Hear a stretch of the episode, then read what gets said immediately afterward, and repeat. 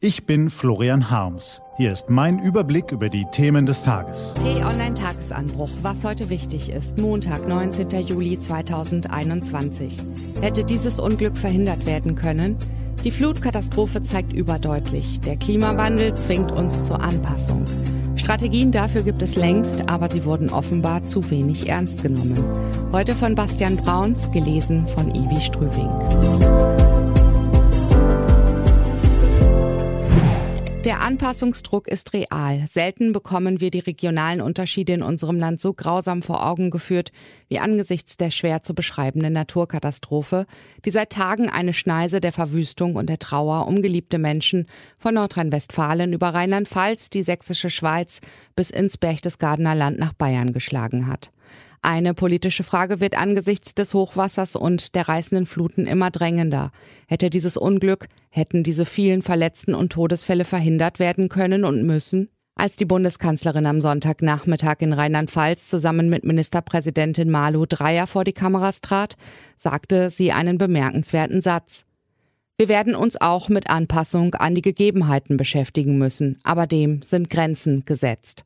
Angela Merkels Satz ist in zweierlei Hinsicht wahr. Wir werden uns anpassen müssen, aber zugleich wird auch die beste Anpassung solchen Wassermassen wie in Ahrweiler, Altena, Passau oder in der sächsischen Schweiz am Ende wenig entgegensetzen können. Was dennoch verstörend wirkt, ist dieses Wir werden müssen. Denn wir hätten uns längst viel besser anpassen müssen. Es gibt noch einen weiteren bemerkenswerten Satz der Kanzlerin. Er stammt aus den Anfängen der Pandemie im März 2020. Es ist ernst. Nehmen Sie es auch ernst. Wie schon bei Corona fühlen wir uns jetzt von dieser Katastrophe überrascht. Dabei beschäftigen sich etwa die Umweltbehörden in Deutschland schon lange mit der sogenannten Mitigation und Adaption. Gemeint sind damit Strategien, um den Klimawandel abzumildern und sich zugleich so gut es geht an die Folgen anzupassen. Aber wer hat davon schon was mitbekommen? Vermutlich noch deutlich weniger Menschen, als die sich die Warn-App Nina vom Bundesamt für Bevölkerungsschutz und Katastrophenhilfe heruntergeladen haben. Unabhängig davon, wie klar das Hochwasser der vergangenen Tage dem erwiesenermaßen menschengemachten Klimawandel zuzurechnen ist. Das zentrale Problem besteht darin, dass das so relevante Thema der Anpassung viel zu lange politisch instrumentalisiert wurde. Etwa um gegen notwendige Klimaschutzmaßnahmen zu polemisieren. Das Motto dahinter, wir können das Klima ohnehin nicht ändern, aber wir können ja lernen, uns mit Hilfe von Technologien anzupassen. Von anderer politischer Seite wurden Menschen, die auf notwendige Anpassungsstrategien hinwiesen, dagegen schnell ins Lager der Klimawandelleugner gesteckt. Hier galt das Prinzip, Debatten um eine Anpassung stören nur bei der Durchsetzung strenger Klimaziele.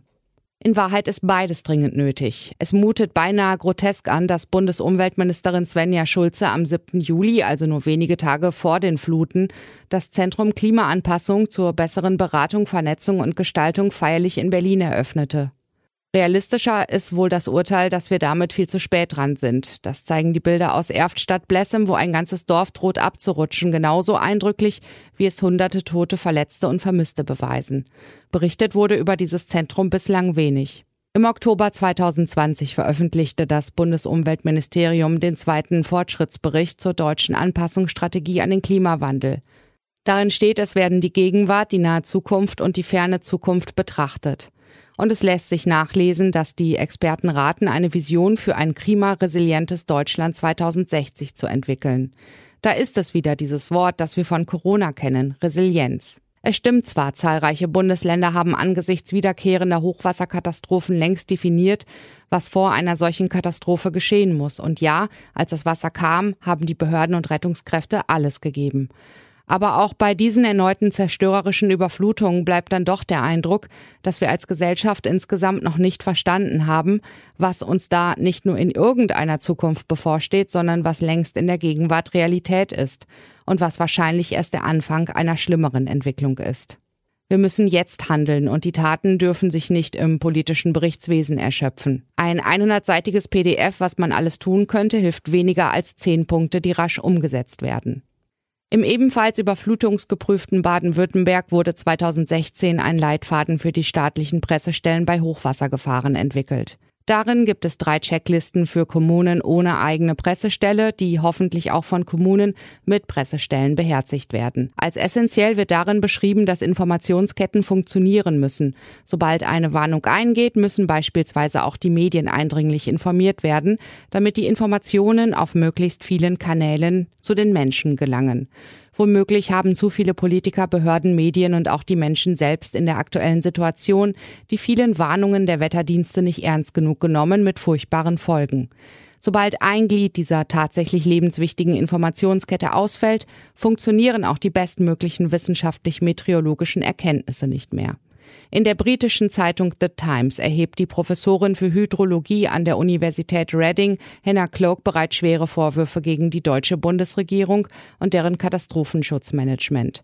Sie hat das Hochwasserwarnsystem European Flood Awareness System mitentwickelt und sagte schon am 10. Juli seien Warnungen an die deutsche und die belgische Regierung gesandt worden. Da die Leute dennoch nicht evakuiert worden seien oder keine Warnungen erhalten hätten, müsse man von einem monumentalen Systemausfall sprechen. Die Diskussion um die politische Verantwortung hat gerade erst begonnen. Wer auch immer die Konsequenzen wird ziehen müssen, es ist in den kommenden Tagen und Wochen noch wichtiger, die Fehler, die gemacht wurden, zu identifizieren und sie dann für immer abzustellen. In der Checkliste aus Baden-Württemberg steht dazu, ist das Hochwasser vorbei, hat man die Möglichkeit, den gesamten Verlauf der Hochwasserkommunikation zu analysieren, Schwachpunkte aufzuzeigen und sich somit besser für das nächste Hochwasser zu wappnen. Darum ein Appell an uns alle. Haken wir das nicht einfach ab. Es ist ernst. Ob Waldbrände, Tornados oder Überschwemmungen, nehmen wir es endlich auch ernst was heute wichtig ist. Die T-Online-Redaktion blickt für Sie heute unter anderem auf diese Themen. In Thüringen hätte heute planmäßig eine Sondersitzung im Erfurter Landtag stattgefunden, um diesen aufzulösen, damit am 26. September Neuwahlen stattfinden können. Stattdessen aber sagten Linke und Grüne die Abstimmung ab, weil Teile von CDU und FDP nicht mitmachen wollten. Wir halten Sie auf dem Laufenden. Die Pegelstände sinken zwar, aber die Aufräum- und Rettungsarbeiten dauern an. Nach der Kanzlerin reist nun Bundesinnenminister Horst Seehofer in die Hochwasserregionen von Rheinland-Pfalz und Nordrhein-Westfalen. Die aktuellen Entwicklungen zur Hochwasserlage lesen Sie bei uns im Newsblog, wie auch diese und andere Nachrichtenanalysen, Interviews und Kolumnen. Die gibt's den ganzen Tag auf t-online.de. Das war der T-Online-Tagesanbruch vom 19. Juli 2021. Produziert vom Online-Radio- und Podcast-Anbieter Detektor FM. Den Podcast gibt's auch bei Spotify. Einfach nach Tagesanbruch suchen und folgen.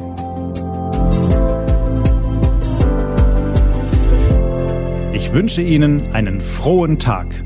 Ihr Florian Harms.